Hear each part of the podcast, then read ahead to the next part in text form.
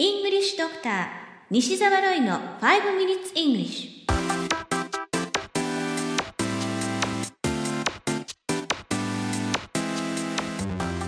Good morning everyone こんにちは。 English Doctor の西澤ロイです。5 minutes English このコーナーは朝の5分間で気楽に、そして楽しく英語のポイントを一つ学んでしまおうというコーナーです。今日は台湾から届いた気になるニュースを取り上げてみたいと思います。台湾でとある教会の建築が進んでいます。2月の旧正月にオープンの予定だそうです。そして観光名所になることが期待されています。一般公開はまだされていないんですが、すでにこの教会に見物客が殺到しているということです。この教会、形がなんと巨大なハイヒールなんです。ラジオなので写真がお見せできないのが残念ですが、青いガラス張りになっていてとても綺麗ですね。写真を見たいという方は、台湾ハイヒール教会というキーワードでぜひ検索してみてください。さて、このニュース記事の英語のタイトルをご紹介します。Giant Church in shape of shoe to open in Taiwan.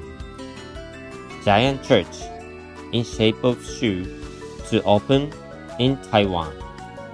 靴の形をした巨大な教会が台湾でオープン予定ということですね。ロイター通信のニュース記事からご紹介しました。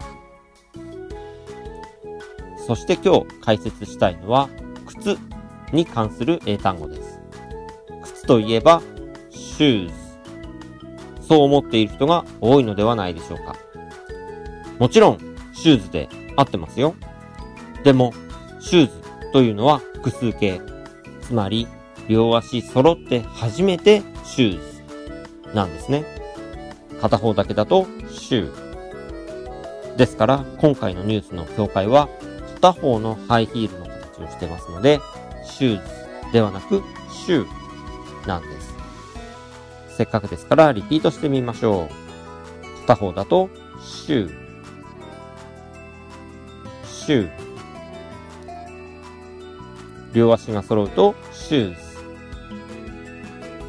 シューズ。ちなみに、洋菓子のシュークリーム。これはもともとフランス語から来ていまして、英語ではありませんので、ご注意ください。シュークリームください。シュークリーム please。なんて注文してしまうと、革靴に塗る普通のクリームが出てきてしまいますので、ご注意くださいね。これは本当に通じませんよ。正しくは、クリームパフと言います。クリームパフ。シュークリーム好きの方はリピートしてみましょう。クリームパフ。クリームパフ。そしてもう一つ、ハイヒール。ヒールはかかとですね。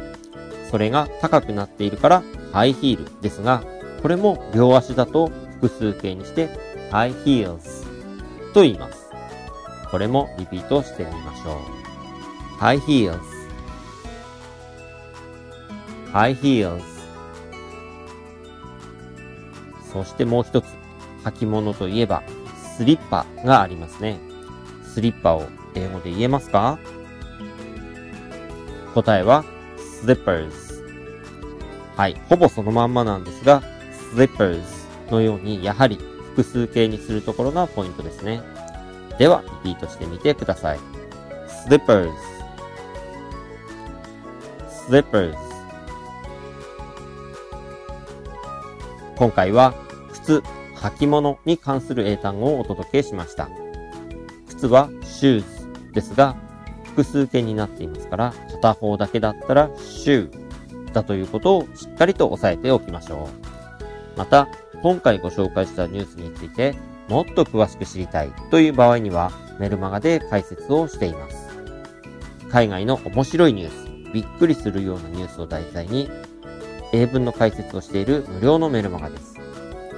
西澤ロイ、メルマガで検索していただくと出てきますので、ぜひチェックしてみてください。You have been listening to 5 Minutes English お届けしましたのは、イングリッシュドクター西澤ロイでした。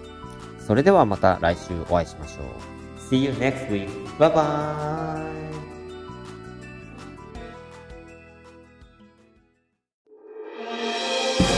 聞き方に秘訣ありイングリッシュドクター西澤ロイが日本人のために開発したリスニング教材リアルリスニング。